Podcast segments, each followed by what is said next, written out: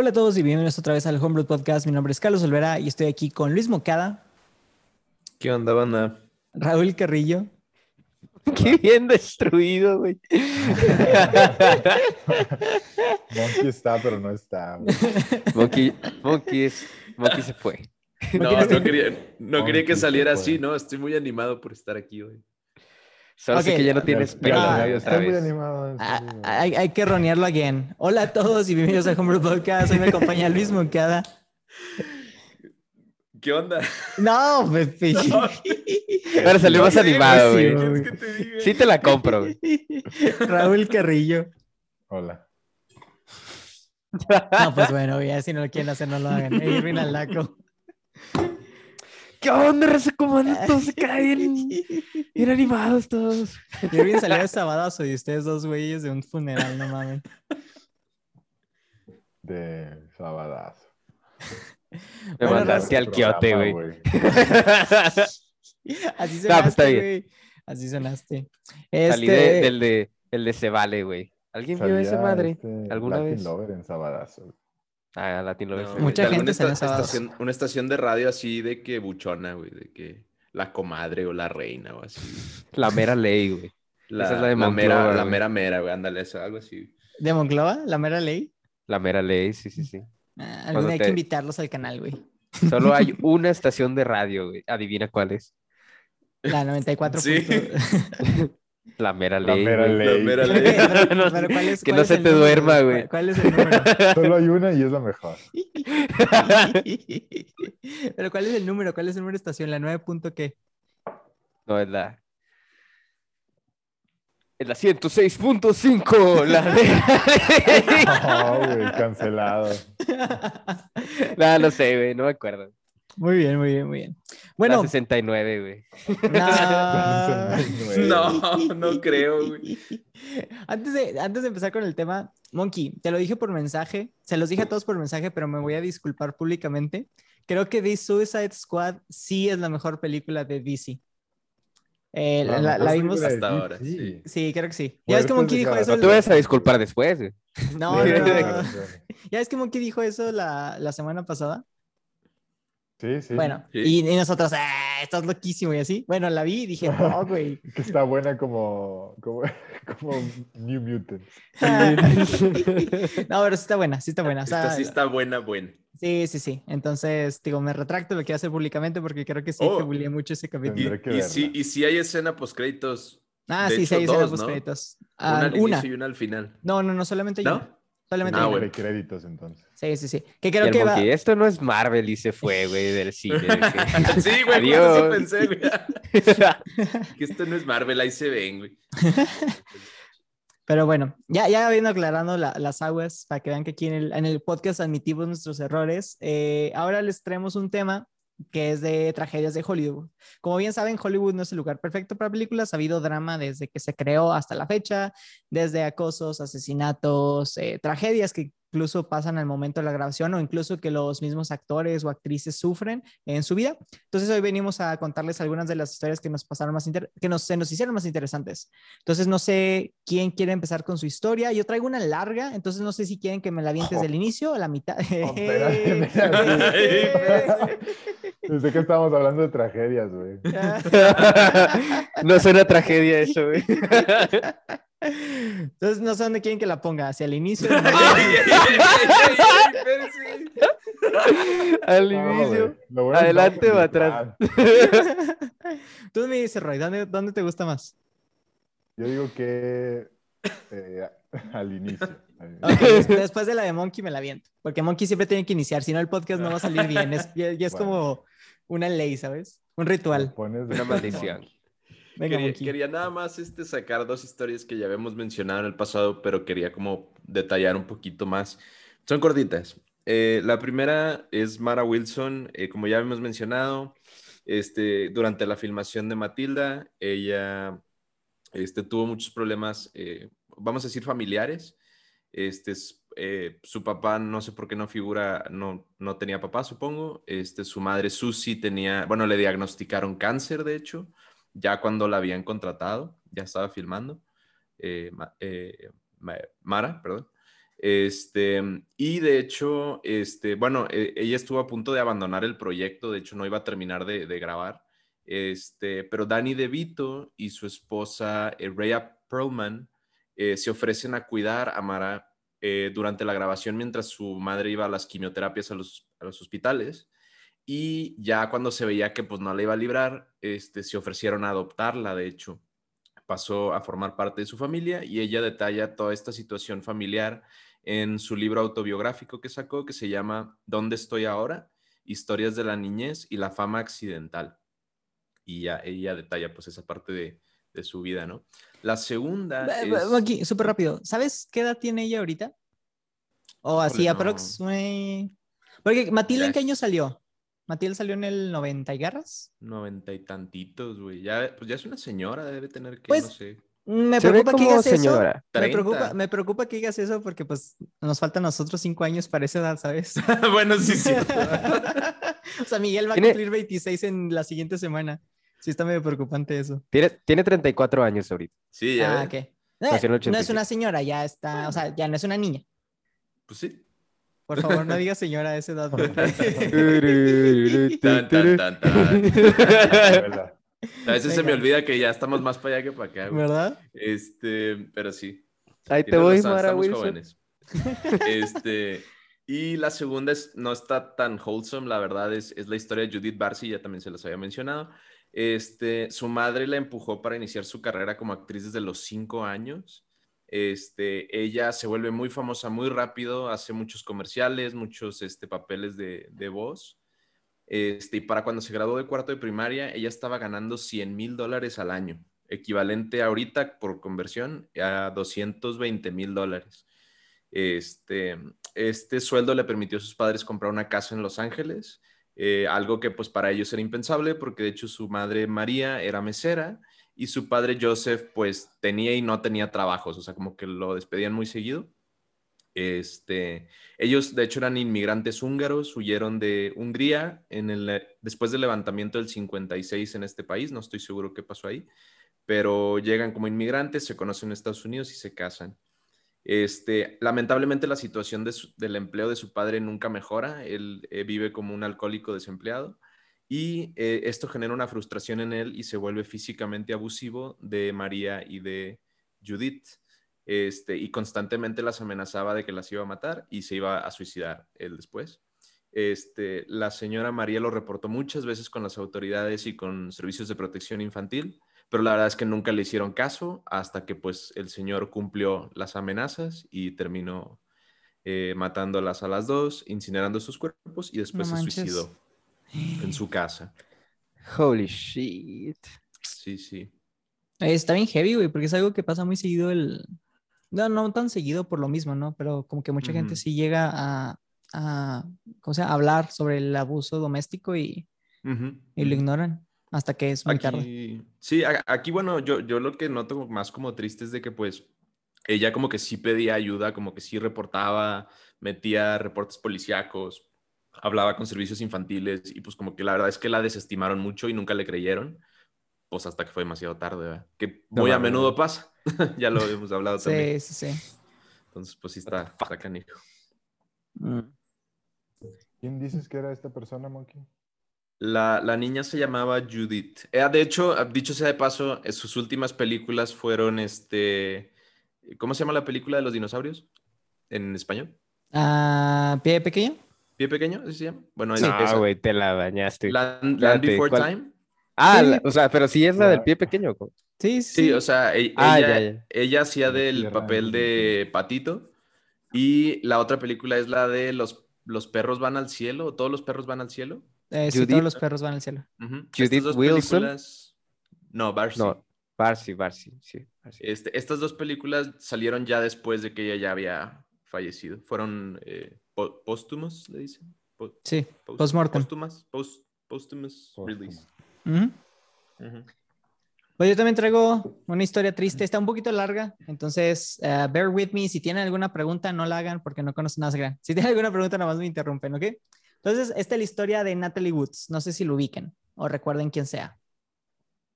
Ok, no, no, fue una actriz que estuvo muy, muy eh, prevalente en la década de los 70s, 80s en Hollywood. Protagonizó, eh, tuvo papeles protagónicos en West Side Story, Rebelde sin causa y Splendor in the Grass.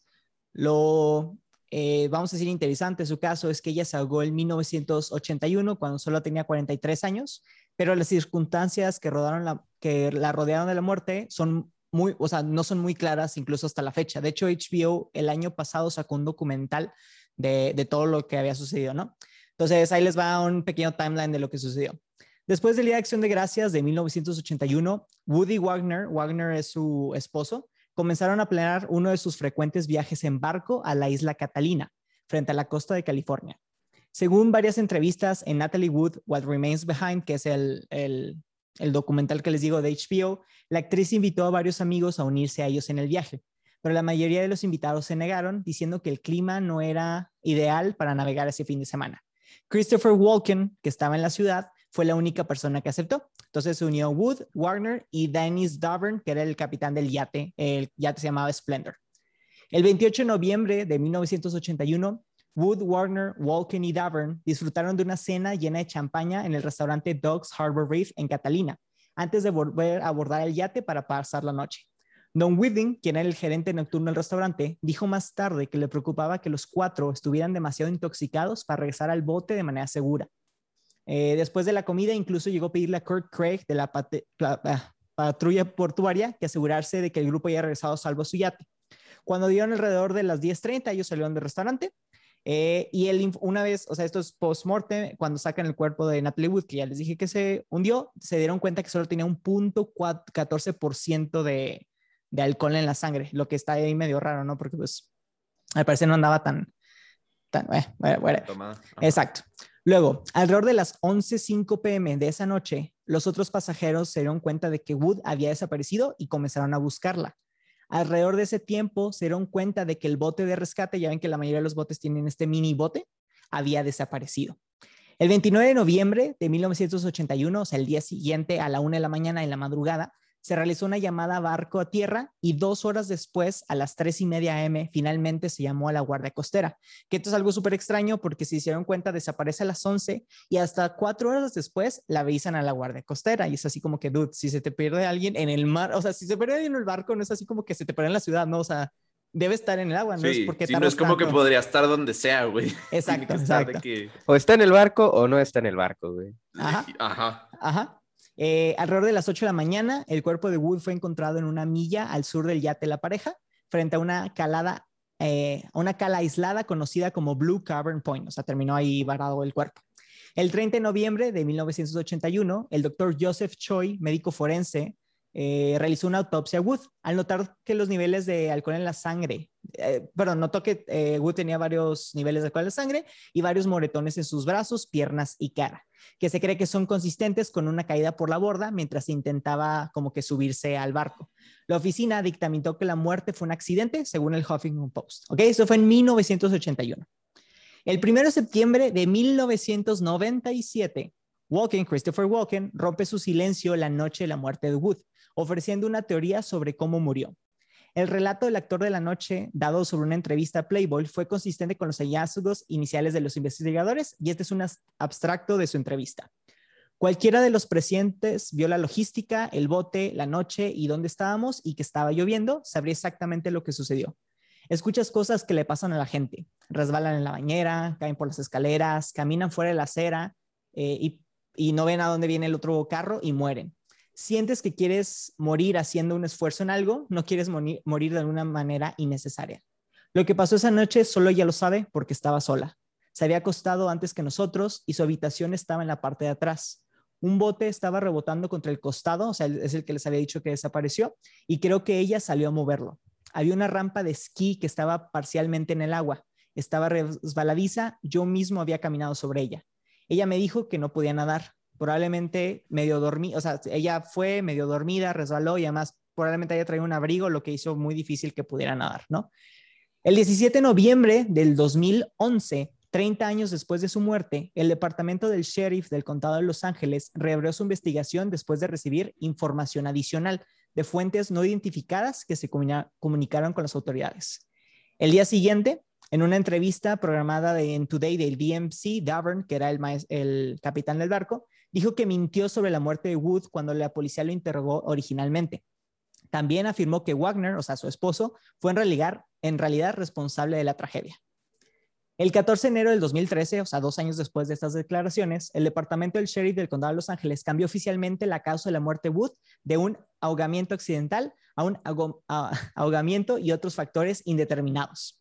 El cambio se produjo después de que los investigadores determinaron que algunos de sus hematomas encontrados en el cuerpo de Wood eh, durante su autopsia inicial pueden haberse sostenido antes de que se ahogara o sea que haya peleado con alguien. Sin embargo, los forenses dijeron que no podían confirmar definitivamente cuándo se infligieron exactamente estos moretones. El 1 de febrero del 2018, Wagner fue nombrado oficialmente como una persona de interés en la muerte de Wood por primera vez. El teniente del Departamento del Alguacil del Condado de Los Ángeles, John Corina, reveló la actualización durante una, entrevista con 48 horas de la CBS News. Y el año pasado, en, el documental que les dije, su hija, Natasha Gregson Wagner, se enfrenta a Wagner en cámara sobre la especulación de que tuvo algo que ver con la muerte de Wood. Él negó las acusaciones y Gregson Warner le ofreció su apoyo enfático, enfatizando que ella no cree que haya sido, que haya estado involucrado en la muerte de su madre. Entonces, esto fue apenas el año pasado. Entonces, hasta la fecha no se sabe con exactitud qué fue lo que sucedió para que esta actriz, que era muy querida en la época, haya como terminado ahogada en ese yate. Chan, chan, chan. Güey. ¿cuántos años han pasado desde que se murió? Más de 30, ¿no? 33, si no me equivoco. Qué Güey, si eso fuera México, No, no, no, en el, 2011, mames. no, en el 2011 habían cumplido 30, güey. En el 2011 habían, se habían cumplido 30 y estamos en el 2021. O sea, más de 40. 40, 40 este año. Bueno, 40 se van a cumplir en noviembre. Pero qué heavy, ¿no? Sí, siempre, siempre me da mucha como me- me- frustración esos casos no resueltos, güey, porque, o sea, me da mucha curiosidad y, y nunca se va a saber y me, me frustra mucho no saber. No Sí, por porque- qué. Puede ser tanto como que el Wagner es un maldito y, y sí hizo algo para que, digo, no, y no tal vez a propósito, pero puede que en alguna pelea que hayan tenido sin querer la haya golpeado, bueno, no sin querer la golpeado, pero me refiero que se pasó de fuerza de que él quería y terminó En un como forcejeo, güey. en un forcejeo, o puede que, La como dijo Christopher. Exacto. O como dijo Christopher Walken, puede que realmente haya sido un accidente, pero como pues no hay manera de saber, ¿sabes? Yo digo que lo que Sí, diga pues. Christopher Walken es la realidad. ¿Confías mucho en él?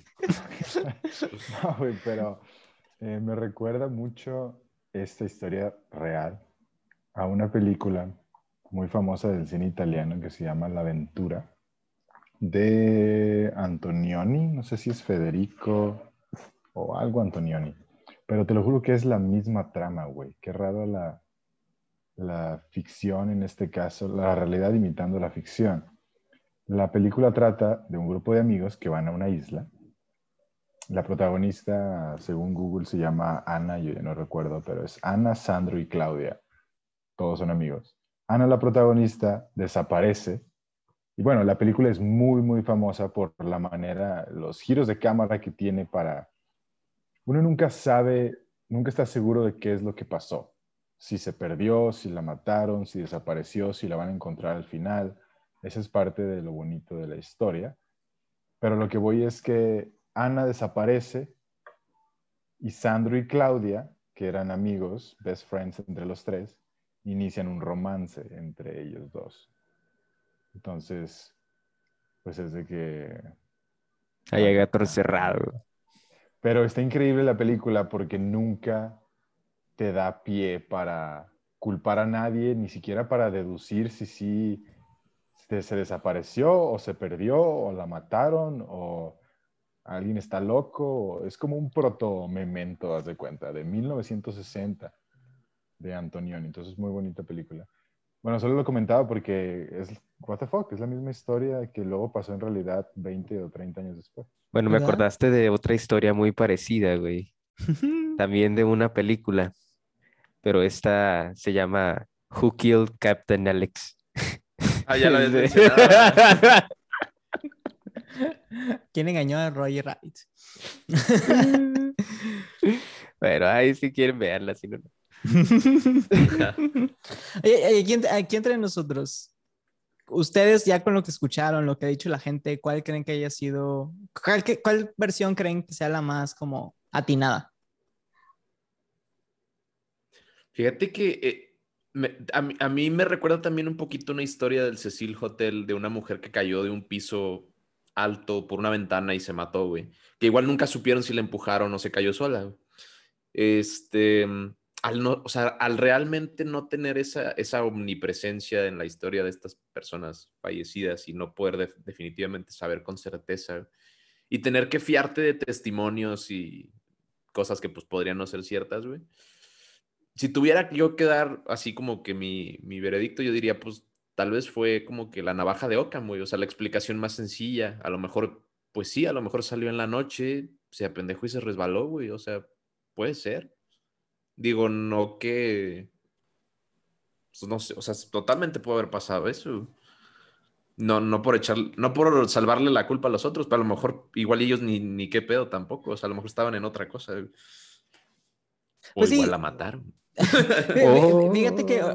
o sea, Yo ahorita no lo sé. que mencionas es muy parecido. es, es un club, güey. Es como la película ¿Qué? esta de... ¿De Hay Clue? una... Se llama Club. O sea, no hay, una sé. hay una película que no sé, güey. Es como No, la película de Knives Out. No, no sé, no diga nada, no la he visto. Ah, esa, esa, la de estás Out, la de güey. Out. Sí, Sí, sí, donde sí, al final se muere Frodo. No, no, no, no, que- Spoiler alert. Ya me comí un tremendo spoiler de todos modos. Ah, Pero bueno.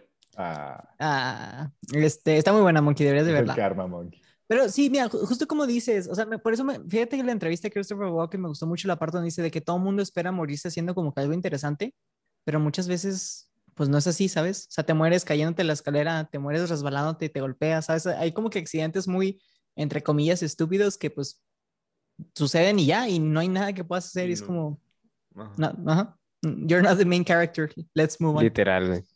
O sea, se ha muerto gente de que resbalándose en su bañera, güey, y de que caen y... O sea, si Sí, caes en el momento quedaste, exacto, güey. ahí quedaste. Sí, sí, sí. Y pues ya, ¿sabes? O sea, no, no hay, no hay un asesino detrás de cada bañera. Y si lo hay, está muy cabrón. Ah. Y Psycho, ¿no? Super referencia cultísima. Ajá. Pues que mira, si, si es muy fácil que si es de noche, altas horas de la noche, ya todos están de que cada quien en su pedo. Este, pues no sé, güey, o sea, si te resbalas y te caes, como que, no sé, a la primera tal vez entras en shock y luego ya para cuando te das cuenta el pinche bote ya va como seis metros adelante, güey. Entonces, por más que quieras agitar, de que hacer ruido en el agua, No, pues aparte, ya nadie te escucha, güey. nadie Sí, te también. escucha, güey. O sea, estás de que en medio del mar, entonces, pues también el sonido del mar, güey, o sea... Sí, El digo, sonido del bote, quién sabe, güey. la, la historia no especifica el tipo de yate, pero hay que recordar que hay unos yates que están enormes, o sea, que son de que Lit. el equivalente a tres, cuatro pisos. Si te tiras de uno de esos y caer al agua es lo mismo que caer en cemento. Bueno, no es lo mismo, pero muy, muy similar, ¿no? Entonces, pues sí, sí, ¿no? Y sobre todo si no sabes nadar, además. Pero pues bueno, qué, No, qué pues no tragedia. sabe nadar ni aunque sea un charquito. ya. ya, te, ya te la pelaste. Sí, pues sí. ¿Cómo son Eh. las cosas que dicen los detectives que tienen que tener un motivo, un... Un... ¿Cómo son esos? Motive means an opportunity. Motives means an opportunity. Eh, mo- motivo, manera y oportunidad. Ujú. No, sería... Gracias, Monkey. Bueno, sí, sí, sí, ¿O sí, sí, cómo? sí. No, sí, means manera. Sí, le iba a cambiar por otra palabra, pero creo que está bien implementado. Ujú. Eh, y pues como que no, o sea, ¿cuál sería la motivación de matar a esa? Pues es que otra, es, es- digo otra cosa, Bullet Dude, eh, el, el documental habla, porque me aventé un pedacito, ¿no? Eh, digo, no tuve, no alcancé a verlo todo, pero seteaba a esta pareja, a esta Natalie Woods y a este Wagner, Wagner como de esas parejas poderosas de Hollywood, ¿sabes? De que power couples, tipo lo, Mm, cuando antes era Angelina Jolie y Brad Pitt, que, que en muchos casos tiene demasiadas como dark things o secrets, ¿sabes? Ese tipo de parejas. Porque Mm. ya sea que los medios lo pusieron o como tienen como que tanto, son el centro de atención de muchas cosas, genera otro tipo de problemas. Entonces, digo, nomás vean a, a Mau- Mauricio Ockman y a esta eh, Aislinn Derbez, cuánto duró su, su, ¿cómo se llama? Su boda, ¿no? O sea, era, digo, obviamente tenían problemas personales, pero el hecho que también el medio esté ahí como que muy presente en tu vida puede como afectar. No sé si Wagner tuvo alguna discusión con ella ese mismo día que hiciera que, que te digo, otra vez, no la quisiera matar, pero que sí se pasara de, de mano. Ajá. Pero pues bueno.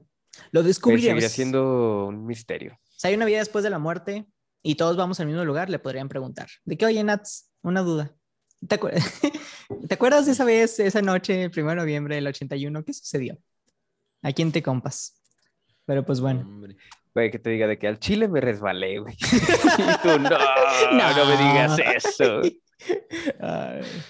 Siento que muchas de esas historias van a ser así, ¿no? De que cómo desaparecieron los, los mayas y todo el mundo tiene estas teorías de alienígenas y cosas. Y de Se que, no, güey, resbalaron, güey. No, todo. Güey. Ah, bueno, antes, de que nos cancelen mismo por, tiempo, güey. antes de que nos cancelen por burlarnos de tragedias de la gente, ¿alguien tiene su propia tragedia que quiera contar? Pues mía, mía no, güey, pero déjate cuento. bueno, bueno. Les puedo contar una que ahí más o menos investigué un poquillo. Este, es este, de nuestro agradable y mejor amigo Tupac. Tupac.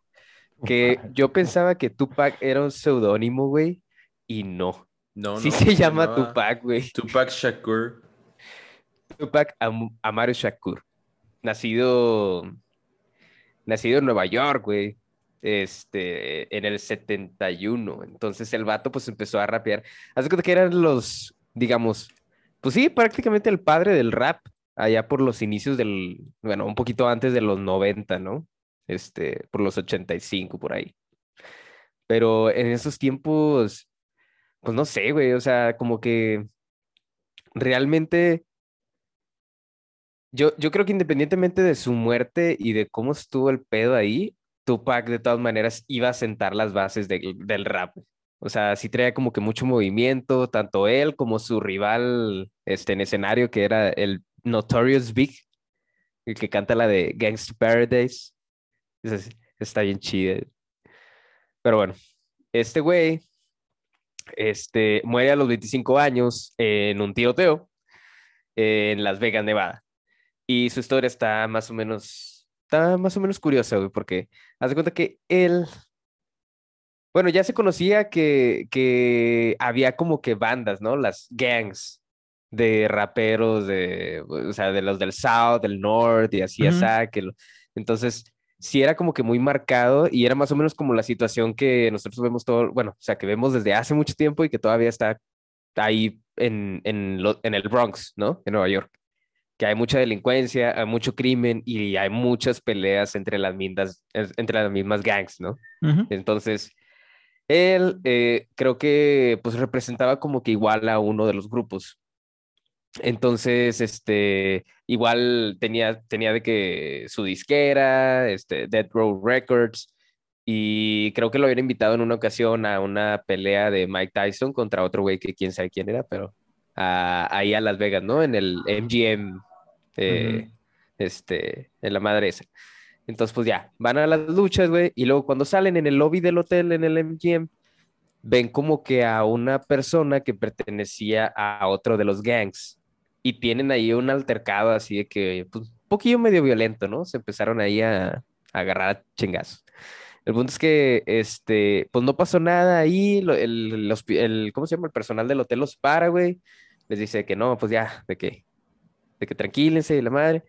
Entonces, este, pues ya, cada quien se va por su pedo, pero creo que el de la otra banda sí queda más o menos madreado, güey. Este, si no me equivoco, se llama Anderson, creo. Eh, el Ah, déjame, que- déjame te digo, güey, ahí.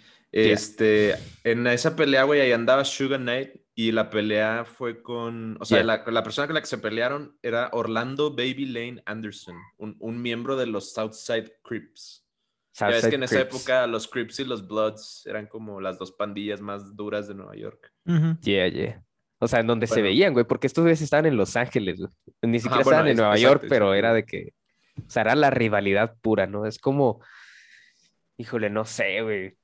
¿Cómo, ¿Cómo haríamos de que esa similitud con algo de aquí de México? Pues de los cárteles, güey. ¿Los cárteles? Los cárteles. No, no, Pero los Ah, cárteles no cantan, güey. bueno, O bueno. bueno, no sé, no sé si cuentan. No, güey. o sea, bueno, pero es la no, entre cier- Los Ángeles y Nueva York, ¿no? No, no, no, pero yo digo, o sea, por ejemplo, aquí a lo mejor no se ve tan descaradamente, pero yo sí creo que los cárteles tienen influencia en los equipos deportivos o en los artistas de banda, por ejemplo. No a este, ¿A quién lo cancelaron en Spotify, güey? A este ¿A quién no? Ah, este. ¿cómo? Julián Álvarez, ¿no? Julián Álvarez. No le quitaron su música de Spotify por tener nexos con el narco, güey. Digo, supuestamente. No Este, a. Allegedly. Pero, pero Allegedly. creo que Irving se refería un poquito tipo en el género creativo, ¿no? ¿A qué te referías, Silvio? ¿A qué te referías? O sea, sí, sí. O sea, antes de O sea, por ejemplo, no sé, o sea, Antes sí, en el género creativo, yo vería de que, por ejemplo, no sé, güey, de que Cártel de Santa contra, ¿quién es el otro, el que el- siempre le tiran caca? Ah, sí, ¿Panda? sí, sí. Contra este. el güey. de Santa contra Panda. Contra pandemia, el de las vacunas. Contra todos los de banda. Contra Secan. contra Calibre 50. ah, ya, tú, tú te referías más bien como a, la- a la rivalidad, o sea, De en artista. el medio artístico, güey. sí, sí, sí, como el... Ok, sí, yo, bueno, yo, yo lo que leí por, por lo que lo mencionaste, me, me- sí quise buscarlo, es esta, o sea, la disquera que tenía Sugar Knight, según yo, era de la costa oeste, ¿no? Era. West Coast Rap. West Y este Coast. otro vato era Sean Puffy Combs, que era de la costa este. Su disquera se llamaba Bad Boy. O sea, era Ah, la costa este que- contra la oeste. Ajá, West Coast versus Pues East era la competencia. güey. Sí, sí, sí, era la Pues competencia Los directa. Ángeles güey. contra Nueva York, güey. Básicamente, Sí, sí, ajá. Sí, sí. Mm, estaba en territorio enemigo este güey entonces. Pero bueno, Yeah. el Tupac. El Tupac. No, o sea, la- el, cuando, cuando lo mataron, ¿no? Este, Ujú. Sí, sí. No, y de hecho al, al Sugar Knight lo metieron al bote como 30 años, güey, por atropellar a un güey y matarlo. Güey, está bien raro, güey. De hecho, estos vatos ya tenían de que, o sea, ya habían estado en la cárcel, by the way, Tupac, como un año antes y recién había salido la madre. O sea, estuvo varias veces así como que en, ¿cómo se llama? Prisión domiciliaria y ya lo traían bien guachado, güey, Arresto. porque Ujú. arresto domiciliario. O sea, sí, sí, pues daba, era muy con, pues sí, güey. Escúpelo, señor, Se, escúpelo. No, pues se sí, metían güey. muchos pedos, güey. Se metían muchos pedos. Fíjate que Pero- a- a- antes de que sigas, nomás ahorita que estás tocando el tema de rap y, y como historial de criminal, eso ha bajado mucho, ¿no? Como que era algo muy trendy antes y ahora creo yo que ya los raperos, fuera de que sus canciones lo dicen, ellos ya no viven una vida tan gangsta como antes. Pues Por- de hecho, no, güey. Sí, estoy de acuerdo. Mm, sí, sí, Sí, estoy o sea, o sea, de yo también acuerdo. O sea, de hecho Yo- no, que sí, o de hecho no, que no. No, o sea, sí estoy de acuerdo. Por ejemplo, tú, o sea, pi- piensa en los grandes de ahorita, Drake, este, Kanye, eh, ¿quién más? Eh, Lil Wayne cuando estaba fuertezón. Digo, fuera de sus canciones, digo, Kanye Sean aplicó para política, Drake siempre se veía en efectos públicos. Paul, no, no, no. ¿Sabes? Como que sí han dejado mucho la parte... Fíjate que sí, sí, te voy a decir que estoy de acuerdo con ese statement, pero a lo mejor voy a decir algo un poquito controversial, pero se gentrificó el rap. O sea, el rap antes sé era más eso. como crítica social, güey. Eso no me puedo Gentrificar ofender es- porque no sé qué significa. Gentrificar es cuando la gente Soy rica sordo. y o blanca, las dos, toma algo Oh. considerado urbano o artesanal o eh, de pueblo y lo hace sea, para from- gente from the blanca hood. rica. From the hood, ajá, y lo hace para gente rica. Entonces se, se dispara el valor comercial y se comercializa y se empaqueta para el consumo de ese mercado. güey. Piensa en el reggaetón, Mm. Irving. El reggaetón Ándale, de ejemplo. antes Oh, ya, ya, ya. y el reggaetón de ahora. Exacto, exacto. Sí, Entonces, claro. sí creo que, por ejemplo, en otras épocas, y, y no nada más el mundo del, del rap, este, sino, por ejemplo, la, la cultura de los motociclistas o la cultura queer o, la- o cualquier tipo de subcultura La gótica. estaba intrínsecamente ligada, por ejemplo, a las, a las, este, eh, ¿cómo se dice? A los grupos, a las pandillas, al crimen organizado, incluso a veces a las drogas, güey. Este, y cuando se vuelve trendy o in, o, o sea, como que lo adopta la gente ya bien, ya se comercializa, ya se estandariza, y entonces, de parte de ese, no sé, de ese segmento que tenían, este, violento, vamos a decirlo así. Porque pues sí, tienes por ejemplo un, ¿cómo se llama este, este rapero super gangster? Bueno, no tan gangster ya, pero sí gangster. ¿Cómo se llama este güey? Kanye, Kanye. Drake. No, no, eh, no, no, no. Se me escapó el nombre, güey. ¿Qué, qué- qué- Este, qué canta? ¿Qué canta? Rapeanos, rapeanos. Pum. ac- acaba de hacer una colaboración con una banda mexicana, güey. Mm, Snoop Dogg. Will.i.am. Dogg, Snoop Dogg. Ah, sí, era Snoop Snoop Dogg. Pero Snoop Dogg sí era gangster, güey. Sí, Snoop Dogg Sí, sí, Snoop Dogg sí era, era de la del Pero hood, hace güey. de que 30 años. Pero hace ahorita ya se tiempo, Pues igual ahorita ahorita ya- Y luego se fue a Disney y cosas Pero ¿sabes qué es lo interesante de eso que estás diciendo? Monkey, cambian las personas, cambia los gustos, pero no cambia como, por tú, las canciones, el core, ¿sabes? Las canciones siguen hablando de stay in the hood and my homies in drugs and these big bottle butts dancing on my face, ¿sabes? Como que las canciones siguen manteniendo el mismo como estilo de vida que ya no- ni siquiera ellos lo viven. Que está interesante, ¿no? Porque pues uno esperaría que el rap evolucionara al igual que los artistas, pero como que no. No todo, obviamente no estoy hablando de todo, estoy hablando como que en general, ¿no? Lo que se escucha Ha evolucionado popularmente. en algunas cosas. Digo, Pero gente sí tiene un core que pues, ahí se mantiene como popular. Sí, sí, es como el Sí, reggaetón, recuerdo. ¿sabes? O sea, el reggaetón ha evolucionado mucho, pero no deja hablar de besos y fajes y así, porque pues sigue siendo reggaetón. E incluso las canciones padres, como hay una que sacó Anuel, no, Anuel no, de aceleras todos mis latidos. Bueno, Es el negrito de ojo claro. ra, ra, ra, algo así. Ah, no, no es cierto. ¿Cómo se llama ese güey? Bueno, ese, ese güey, ¿qué fue? la canción está con madre, güey. La canción está con, está con Ricky madre. No, güey. Pero, pero- sigamos, sigamos. Decía Sirvin. Entonces Tupac se topa contra este güey. Este. Sí, güey. es que me pendejo tu comentario. Se arma ahí la, la Se armó, se armó la, el La congalote. cámara húngara.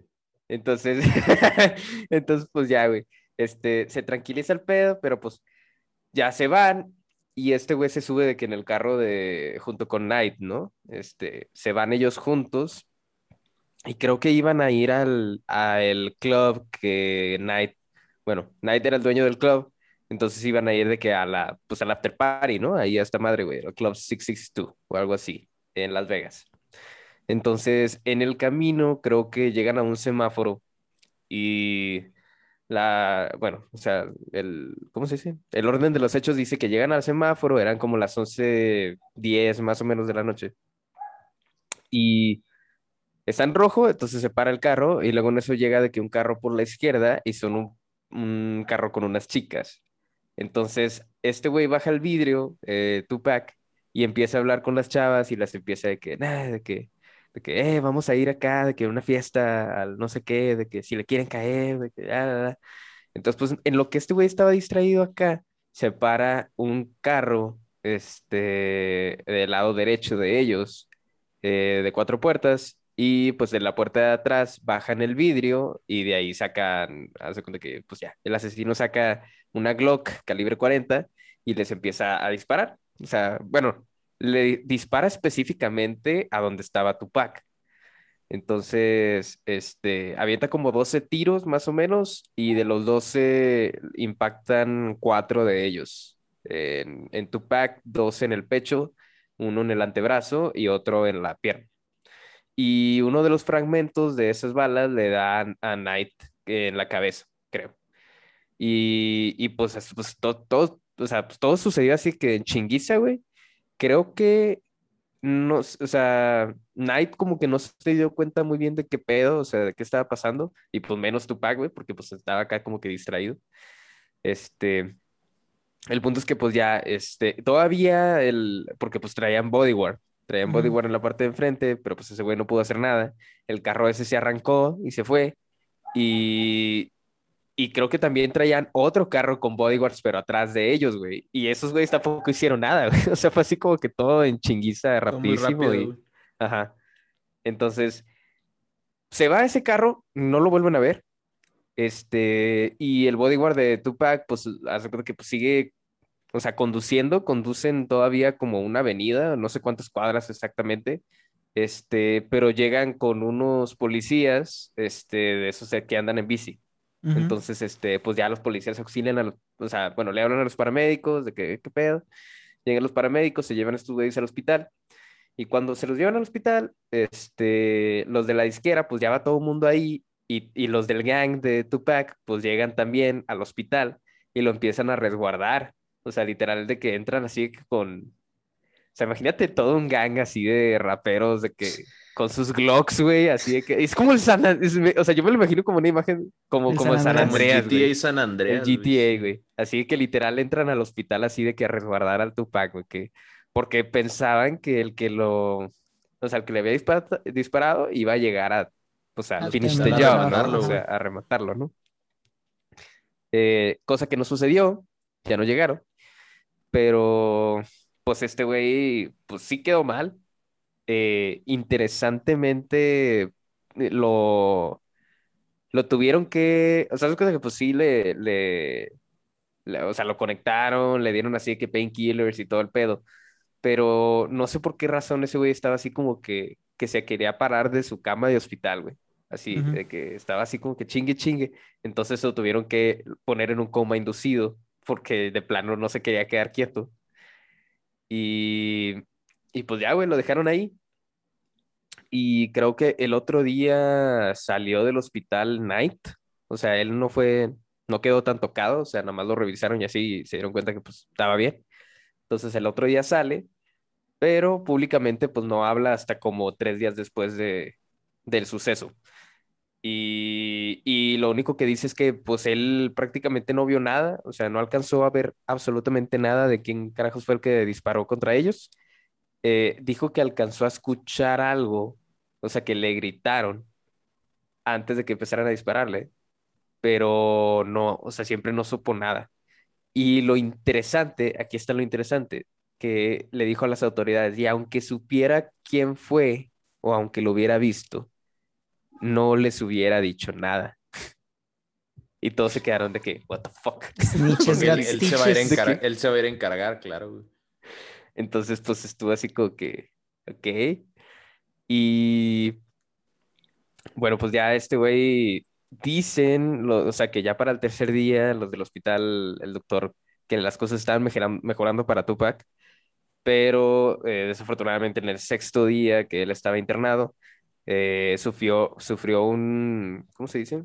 Fallo de pulmón, un fallo total de pulmón, no podía respirar y por lo tanto le dio un cardiac arrest y falleció.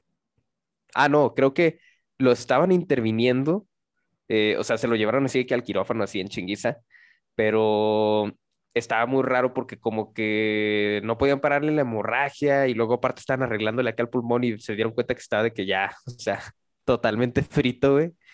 Entonces ya la mamá de Tupac les dijo de que no, ya, güey, o sea, ya, ya déjenlo, o sea, aquí fue, güey. Mm. Y pues ahí quedó el estimado Tupac en su sexto día. Oye, Irving, esta es la historia de cuando mataron a Tupac, ¿verdad? Sí, Sí. sí, sí. sí. Bueno, eh, yo lo que tenía entendido es que tres meses antes, eh, Tupac sacó una canción que se llama Hit 'em Up. A- a- No sé si habían escuchado, a, a lo mejor leíste algo de esto y me puedes aclarar lo que pasó, porque hasta donde yo tengo entendido, la historia ya venía como que de muchos años antes. No sé qué pasó, y de hecho creo que hay un documental en Netflix que se llama Yeah. Biggie y Tupac. Biggie y Tupac eran amigos. No sé de dónde se hicieron amigos, eran colaboradores. Tupac, al parecer, ayudó a que Notorious Big en llegar al estrellato. No sé qué pasó, no sé si metieron a Tupac a la cárcel, no sé si iba caminando, pero hubo un tiroteo antes del tiroteo fatal de Tupac. Sí, güey. Sí, sí, sí. Eso es totalmente cierto. No sé qué le haya pasado, no sé por qué tengo en mi mente que fue en la cárcel. A lo mejor y ahí la estoy cagando, güey. Pero hubo un tiroteo hacia Tupac. Total, Biggie saca la canción Who Shot Ya? ¿Quién te disparó? Y como que yo no he escuchado esa canción, solamente escuché, soy como Monkey. Yo no he escuchado esa canción. Pero dice que está muy buena. Se la Dicen que recomiendo. está muy buena, la recomiendo. güey. Yo no he escuchado esa canción, pero al parecer en esa canción, eh, Biggie, no sé si metía ahí el, el gusanito de que ellos habían sido los culpables, Del, de, de o los... si solamente se burlaba, pero el punto es que Tupac se mega cagó con esa canción y entonces saca Hit 'em Up, que hasta la fecha es una de las canciones como que de las mejores que ha sacado Tupac, de las mejores diss songs del rap. Y de hecho, hasta busqué aquí una de mis lyrics, eh, porque pues sí está un poco, estaban buenas las rimas. Voy a leer el primer Son rimas que dice, matan. First off, fuck your bitch and the click you claim. West Side, como mencionabas, when we ride come equipped with game, you claim to be a player, but I fucked your wife. We Boston bad boys, niggas fuck for life. Continúa y el coro, lo importante por lo que lo saco a relucir, es que dice, call the cops when you see Tupac, who shot me, but your punks didn't finish. Now you're about to feel the wrath of a menace. Nigga, we hit him up.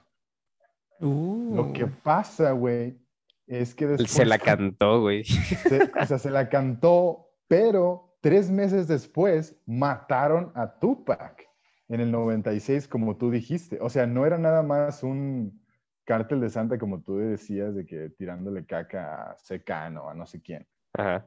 O sea, este vato saca la canción, Era una rivalidad. como- era una rivalidad real de, de gangsters, de, de metralletas y Glocks y la pendejada, ¿no? Yeah. Total, sí. muere Tupac en el 96 y en el 97, no me sé la historia, pero también asesinan a Biggie.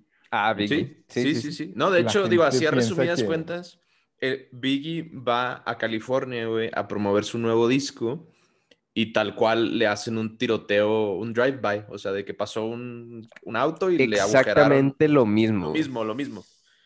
Que era pues muy común también en esa época, siento yo, los drive-bys, pero pues sí. Es que volvemos, un de hecho, volve- volvemos a lo mismo, o sea, es una historia, yo siento, de, de, de OG gangsters, pandillas, eh, corrupción policial, tiroteos, güey, cantándose tiros en el rap, o sea, es muy OG, o sea, es, es esa historia que luego la gente que no lo ha vivido, a lo mejor como los, los jóvenes cantan así en el carro mientras van a la escuela de, oh, sí, soy gangster, no sé qué, pero güey, o sea, estos güeyes sí eran gangsters.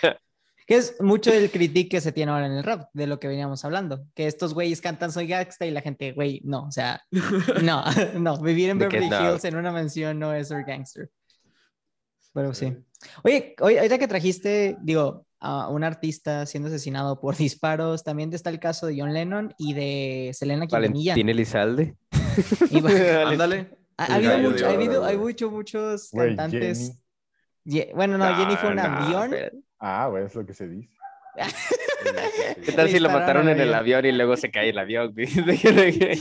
Un avionazo, güey. Pero está digo, el- yo creo que el de Selena es de los más. Selena y John Lennon, digo, es la misma historia contada de manera diferente, eh, donde un fan, como muy trastornado, cruzó un límite que no debió haberse cruzado y pues terminó asesinando a. Que, que también, que también, o sea, se inventan muchas teorías también, porque mucha gente dice, no, es que eh, esta persona, ¿cómo se llama esta?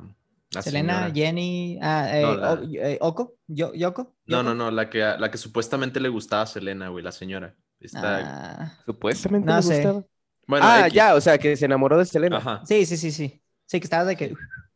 Sí, bueno, que está en la cárcel. Este, bueno, supuestamente esta señora la amaba y como no la quería, la mató. Otras dicen que el papá la manipuló para que la matara y quedarse con el dinero de las canciones. Otra- o sea, como que igual mucha gente se inventa cosas que, pues nunca sabes, güey. A lo mejor sí, a lo mejor no. Después, güey, después de que entrevistes a Natalie Woods, de a ver cómo se resbaló en esa noche, te vas con Selena y digo, Selena, ¿cuáles son tus teorías de tu muerte? ¿Sabes? De que can- cántame la del chico, el chico del apartamento 512 y después cuéntame cuáles son tus, tus teorías. Tus Y, teorías, y macabras. qué piensas, y, y luego la segunda pregunta debería ser, ¿y qué piensas de la serie que hizo Netflix en tu honor? Tal vez no le gustó, güey. A lo mejor no, güey.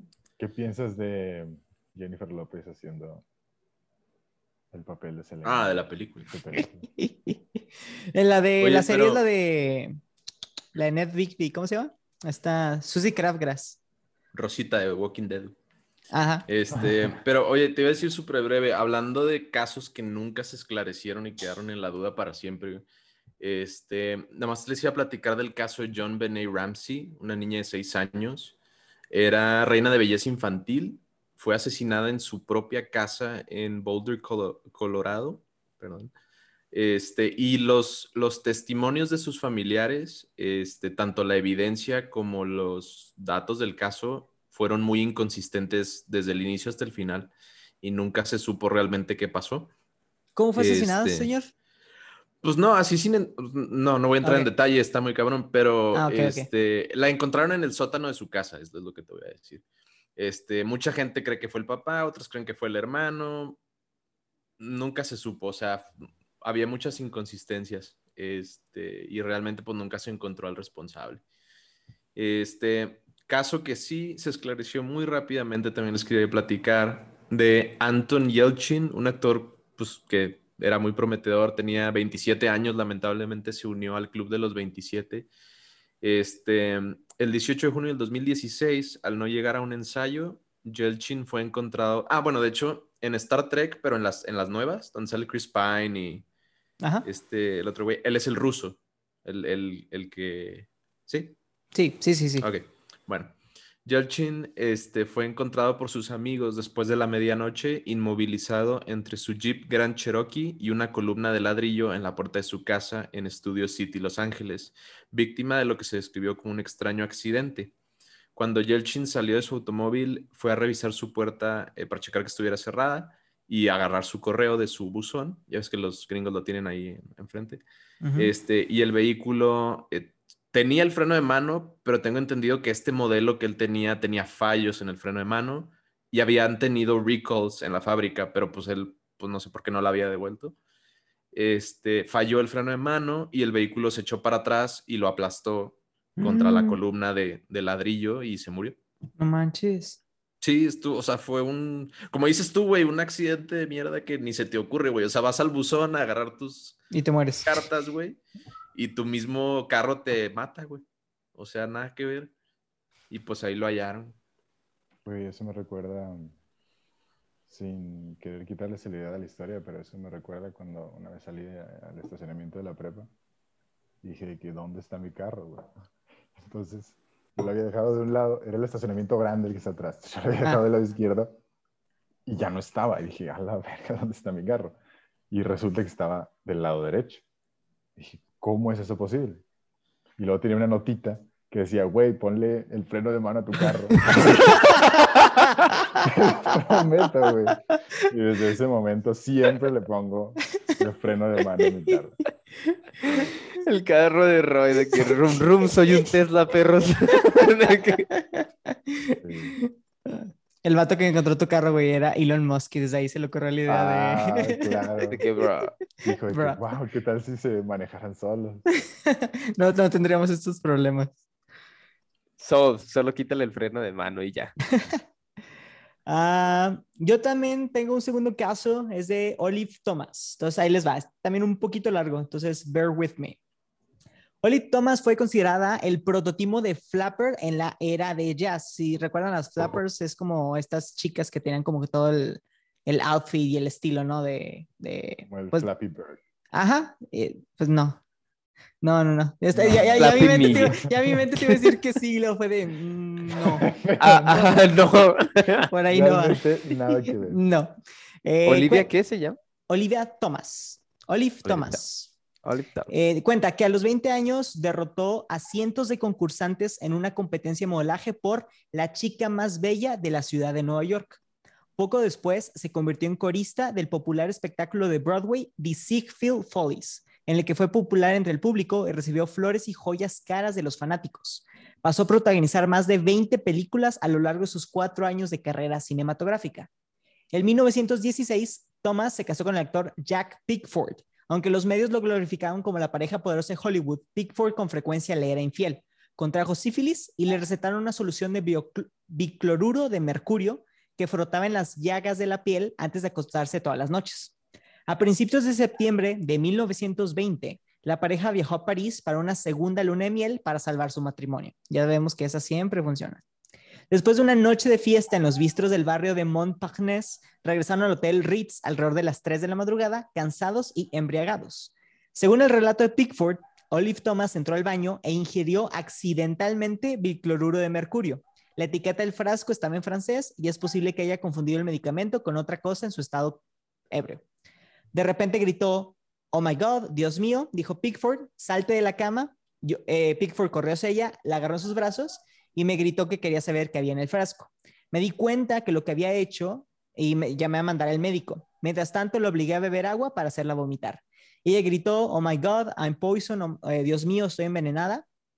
Así que estaba obligando como que metiéndole los dedos a la garganta para que eh, vomitara el veneno. Llegó el médico, le bombeó el estómago tres veces mientras él sostenía a Olive.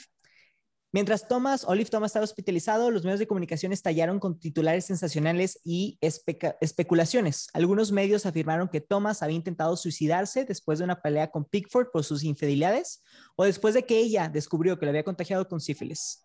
Otros afirmaron que Pickford la engañó para que eh, bebiera el medicamento para poderle cobrar el dinero del seguro después de su muerte, como lo que ahorita decía Monkey de la, del papá de Selena. Incluso hubo informes de que Thomas era un adicto a las drogas y que ella y Pickford estaban involucrados en orgías de champaña y cocaína. Thomas sufrió una nefritis aguda y murió con Pickford a su lado, cinco días después de ingerir el medicamento. Luego de una investigación policial y una autopsia, su muerte fue declarada accidental.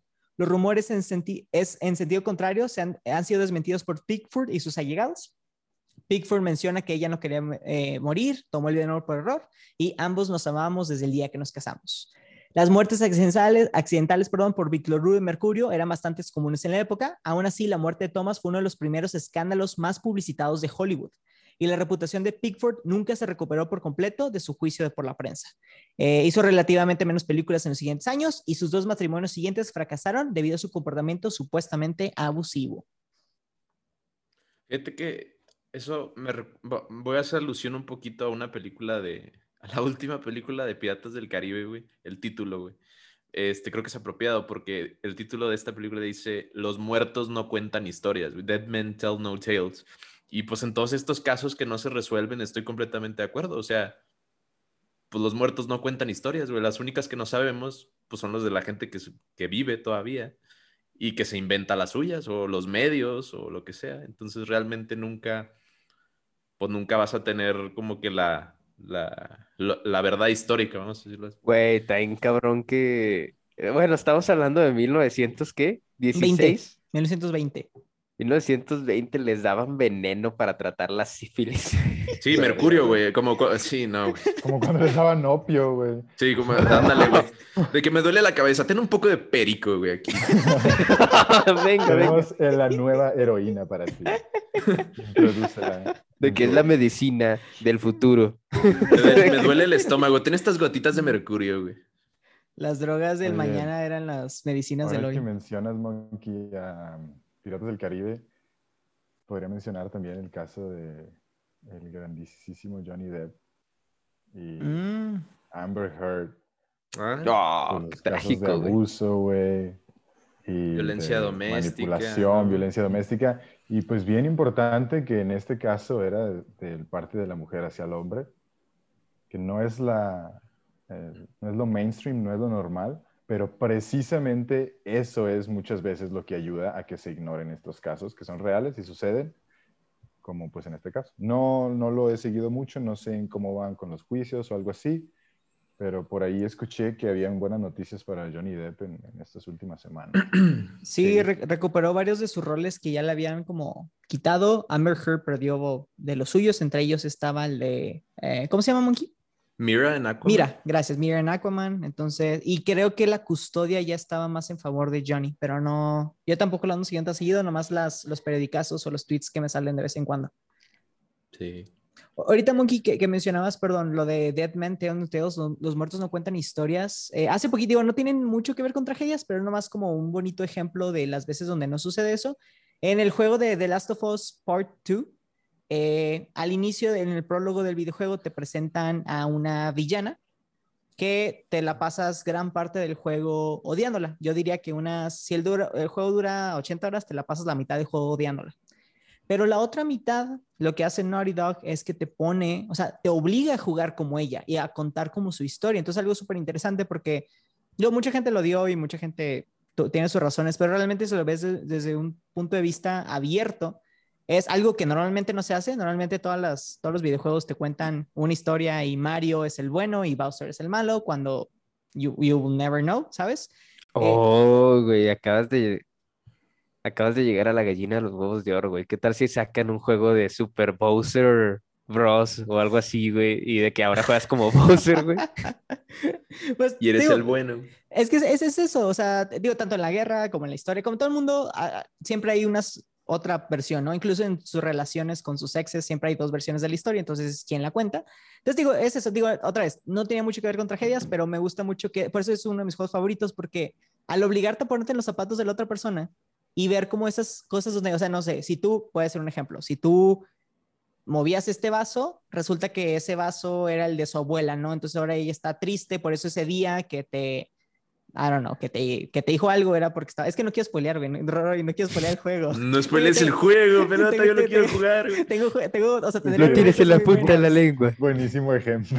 Tiene argumentos muy buenos, ¿no? Pero digo, el objetivo o lo que, el lo que alguien esperaría es que, un, o sea, te, sí tengas tu juicio inicial por lo que ves, pero después de tener esos zapatos, como que tu punto de vista cambie, ¿no? O sea, y si no cambia, pero que no cambie por las razones correctas, no que no cambie porque te quedaste con esa idea arraigada de que no, es que ella hizo esto.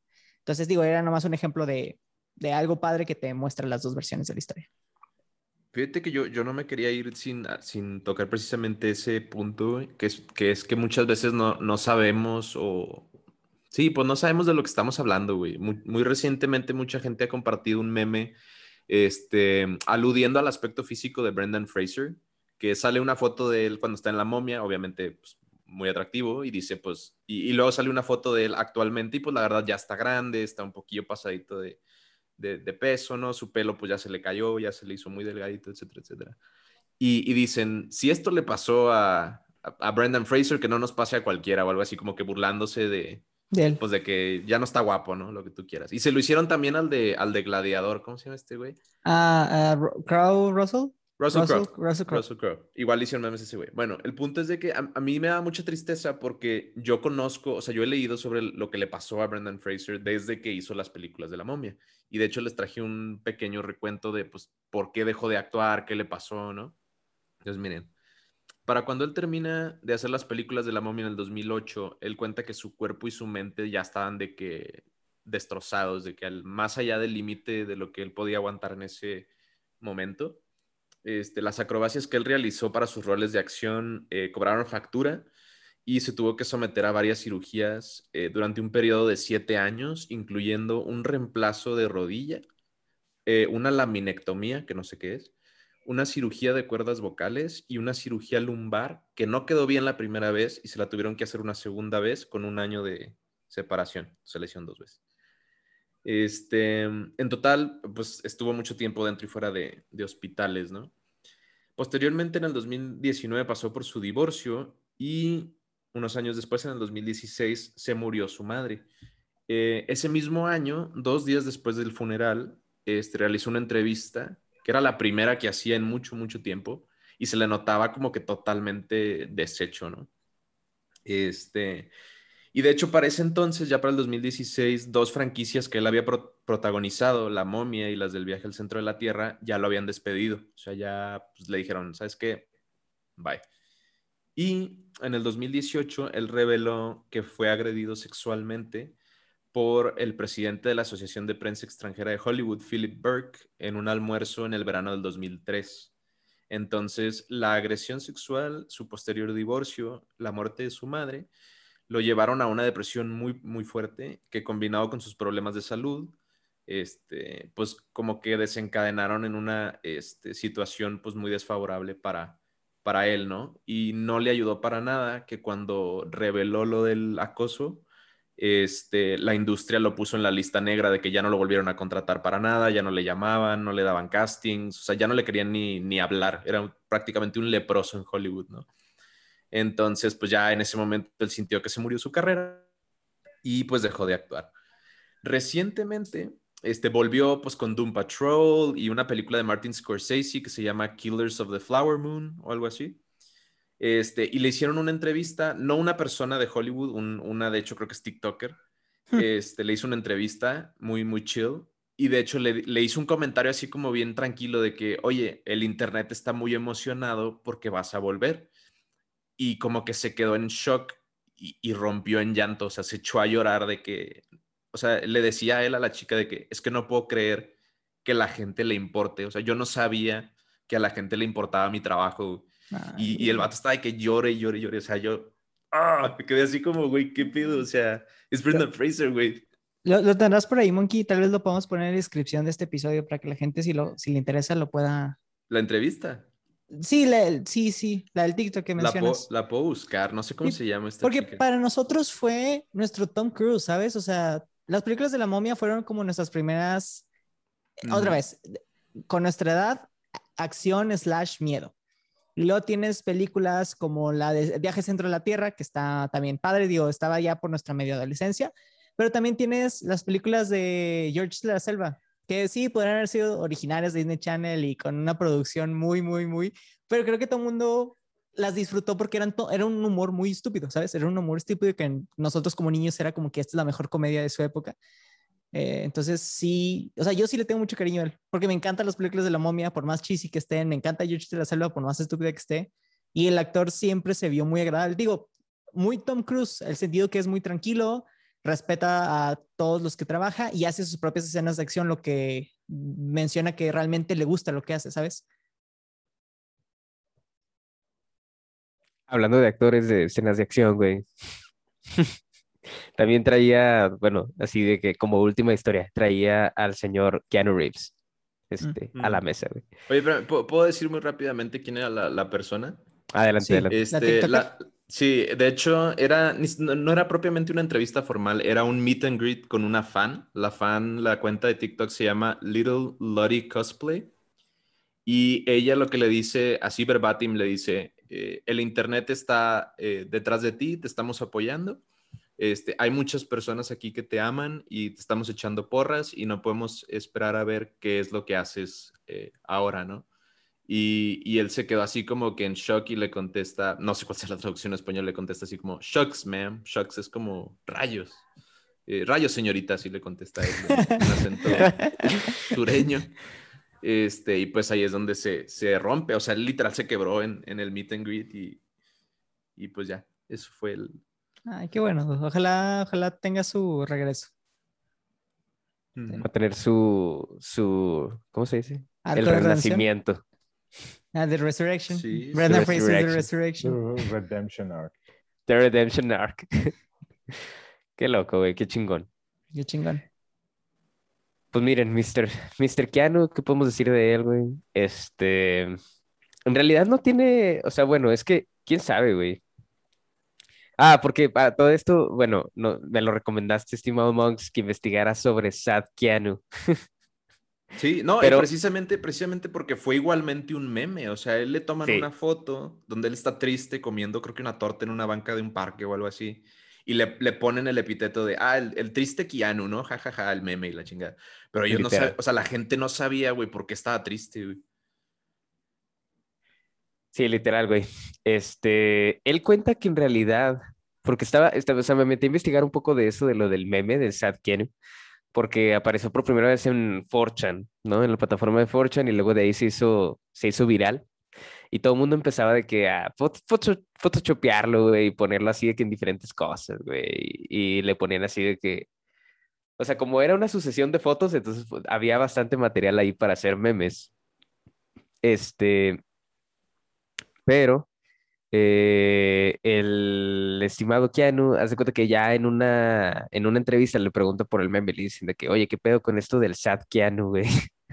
Y el güey dice que, de que, pues es que, o sea, en esa ocasión era algo así como de que los, o sea, realmente fue un, lo sacaron de contexto. O sea, porque no era como que él dijo de que, pues es que en realidad no estaba teniendo un mal día, o sea, de que estaba chido, yo estaba de que todo chingón acá, comiéndome mi sándwich, muy tranquilo, pero pues tal vez eso, al- o sea, justo en las fotos que sacaron en ese momento del paparazzi, pues sí fue así como que, como que lo, o sea, no sé, te da la impresión de que el vato estaba como que sad, ¿no? Ujú. O sea, estaba de que, entonces pues ahí como que se mal, eh, ¿cómo se dice?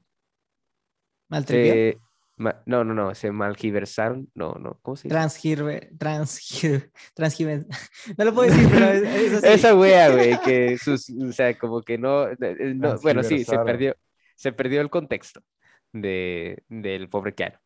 Ah, lo triste, güey, es que a pesar de que su meme estuvo muy bueno y, y de que, o sea, estuvo como que por ahí, eh, él dijo de que, pues es que en realidad, o sea, como que ojalá no hubieran aparecido esas imágenes en internet. Entonces fue así como que, oh, shit, bueno, o sea, ya, ya se puso seria la cosa. Pero, este, en realidad, sí me puse a investigar un poquito acerca de la vida de este man. Y sí está un poco trágica, porque, por ejemplo, eh, cuando él está chiquito, a los tres años, su papá los abandona. Este, entonces él es criado pues, únicamente por su madre y toda la vida pues, es- sintió un chingo de resentimiento a su papá, cosa que después el papá vuelve como que a aparecer públicamente en la vida de, de Keanu Reeves, pero para esto pues ya él pues ya estaba grande, ¿no? Ya tenía como 22 años y pues todo ese resentimiento así como que acumulado que hasta la fecha él no lo, o sea, no ha aceptado ver a, a su papá públicamente. Como que pues sí, o sea, dice que existe, sé que existe, pero me vale madre. O sea, no, no, no se relaciona para nada conmigo. Haz de cuenta. Esa es una. La otra es que eh, tuvo una pareja, creo que fue de sus primeras parejas, este, Jennifer Syme. eh, se enamoró, se, pues sí, la conoció, se enamoró de ella, este, era actriz y también era su asistente personal. Este, y no pasó mucho para que Jennifer quedara embarazada. Eso era alrededor de 1999, ¿no? Todavía estaba súper joven el estimado Keanu. Entonces, y para esto pues ya era un actor más o menos de renombre, ¿no? Por allí. Eh, el punto es que pues se embaraza esta chica, pero ah, como unos meses antes de que ella diera luz se dan cuenta de que ya no sentía movimiento de, del bebé. Y pues van a checar ahí de que al doctor a ver qué pedo y pues lo, lo peor sucedió y pues sí, o sea, dieron, dieron a luz de que a su hija ya fallecida, Lo perdí. este, perdió el bebé y eso así como que pues el super hitazo así de, de, ¿cómo se llama? Pues sí, o Sí, sea, el duelo. de, el duelo con, por el que pasaron ambos, eh, Jennifer Syme y, y Keanu Reeves que eh, fue demasiado que literalmente rompió su matrimonio y pues ya cada quien como que por su lado, ¿no? Sí. Este, lo cabrón es que no pasaron muchos, o sea, un par de años para que estos güeyes se volvieran a poner en contacto y creo que se vieron en una ocasión. Este, y el día después de que se ven, a Jennifer eh, le pasa un accidente automovilístico y se muere, güey. Mm. No, güey. Entonces, o sea, no, sí, pues, o sea, más o menos vez, sé la historia, güey, pero escucharla otra vez, güey. ah. Fue así como que primero pues se les murió su hija y luego después de que Ella. ella. Entonces pues este güey queda así como que así como que, que cara, o sea, es literal se lo, pues sí, o sea, Sí, está se lo muy está cabrón, carajo, güey. se lo está llevando el carajo. Este, pues sí quedó súper tocado el estimado Keanu Reeves. Y yo creo que desde eso entonces, pues sí, siempre ha sido como que low, un, ¿cómo le, cómo le dirías? O sea, un... Sí, mm, un, un duelo muy fuerte, ¿no? Pero, pero que yo tenía, o sea, no sé, no sé si lo leíste por ahí, Irving, pero tengo Yeah. entendido que también hubo, o sea, estaba, es- él una vez estaba como que, no sé si tirando con escopetas o con rifles con un compa de él, de que es su mejor amigo, y el amigo no sé qué mierda estaba haciendo con el arma y se disparó y se mató, güey. No, no Ah, lo eso sí leíste no lo- eso. eso sí no lo leí, güey. No mames. No, sí, güey. O sea, bueno, no sé, a lo mejor no quiero equivocarme, pero sí creo que sí fue él, güey. O sea, Pues sí- es que- Porque, per- o sea, según yo tenía entendido, perdió a su hijo, a su, a su ex esposa y a su mejor amigo. Y bueno, su papá obviamente Ah, había sí. abandonado. De hecho, de hecho, uno, no, me- no sé si sea la misma historia, pero, pero sé que era muy amigo del hermano de, de Joaquín Phoenix. Este, eh, Reeve, Reeve, ah, no me acuerdo cómo se llama, pero el hermano de Joaquín Phoenix. Y ese güey, pero se murió de sobredosis.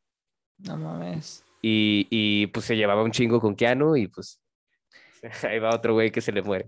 Me, me recuerda Entonces- mucho al Roy, este autor mexicano, no, no es mexicano, latinoamericano que también le pasó mucha tragedia, que su mamá se murió y su esposa se suicidó y, y tal. No, no, no pusieron a leer el libro en, en prepa o en secundaria, no recuerdo. Que tiene, no es el de Pedro, no, no sé si leyeron una vez esta historia de que una pareja se va a su luna de miel, se casa y tiene, y en su una cama eh, hay, hay un ácaro. Entonces el ácaro le empieza a succionar toda la sangre de la esposa, la esposa se termina muriendo. Esa es una de sus historias, ¿no? Es la almohada, sí me suena, güey. la almohada, ¿cómo se llama? ¿Verdad? Sí, a mí también me suena. Irving, me sí, suena, sí tenía- güey. sí tenías totalmente razón. Eh, lo de las, eso que dije yo, a lo mejor es- fue otra persona. la- la- el- su mejor amigo era River Phoenix y sí, efectivamente se, se, se murió de una sobredosis de drogas. Pero sí. Espérate, ¿me estás diciendo que Phoenix hizo su apellido y no su apellido artístico? Que de hecho, de, no, lo- no, no voy a detallar esa historia, pero la historia de la familia Phoenix, eh, Joaquín. También y está River bien tocada, está ¿no? bien fucked. Ya la hemos platicado en el, en el capítulo de cultos y sectas, ¿no? Ellos este, crecieron en una secta que estaba bien fucked. Pero bueno, eso, eso es otra, otra cosa. Muy bien. Bueno, Monkey, sé que tienes una ajá. última historia, entonces si quieres nos la aventamos ya para el cierre.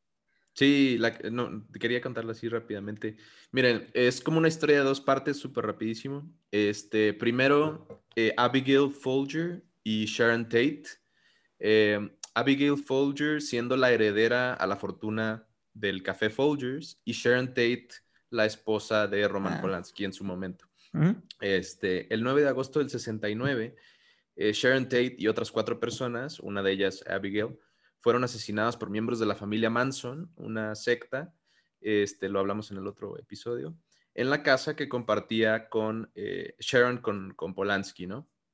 Este, ella lam- lamentablemente estaba embarazada de ocho meses y medio, ya estaba nada de dar a luz, eh, del hijo de, de- Polanski. Y este, y bueno, vamos a decir, afortunadamente Roman Polanski en ese momento estaba trabajando en Londres, entonces pues, pues él, él se salvó, vamos a decirlo así. Este, pero pues trágicas muertes, ya saben, la, las Tate La Bianca Murders, ¿no? Este, ahora, por el otro lado, Roman Polanski tiene dos tragedias, una que le pasó a él y una que él infligió. Este, Roman Polanski y sus padres eran judíos polacos que se trasladaron de París a Cracovia en el 37. Dos años más tarde inicia la Segunda Guerra Mundial, Polonia es invadida y la familia se traslada al gueto de Cracovia. Este, sus padres lamentablemente se los llevaron en unas redadas, por lo que él creció huérfano en hogares de, as- de asistencia, este, bajo una identidad asumida para sobrevivir el holocausto. Eso yo no lo sabía, apenas lo descubrí cuando lo, lo investigué. Este, ahora la parte más este, macabra, vamos a decir, de su historia. El 10 de marzo del 77, el entonces director de cine de 43 años, Roman Polanski, fue arrestado y acusado en Los Ángeles por seis delitos, de, delitos perdón, contra Samantha Gamer, una niña de 13 años. En su lectura de cargos, eh, se declaró inocente de todos los cargos, este, pero luego aceptó un acuerdo de culpabilidad este, cuyos términos incluían la desestimación de cinco de los seis cargos, este, al aceptar culpabilidad en el que era el más leve, que era este, relaciones sexuales con un menor de edad. Este, pero eh, bueno, no, voy a entrar en detalle, el asunto es que también la drogó. Entonces la drogó y la violó.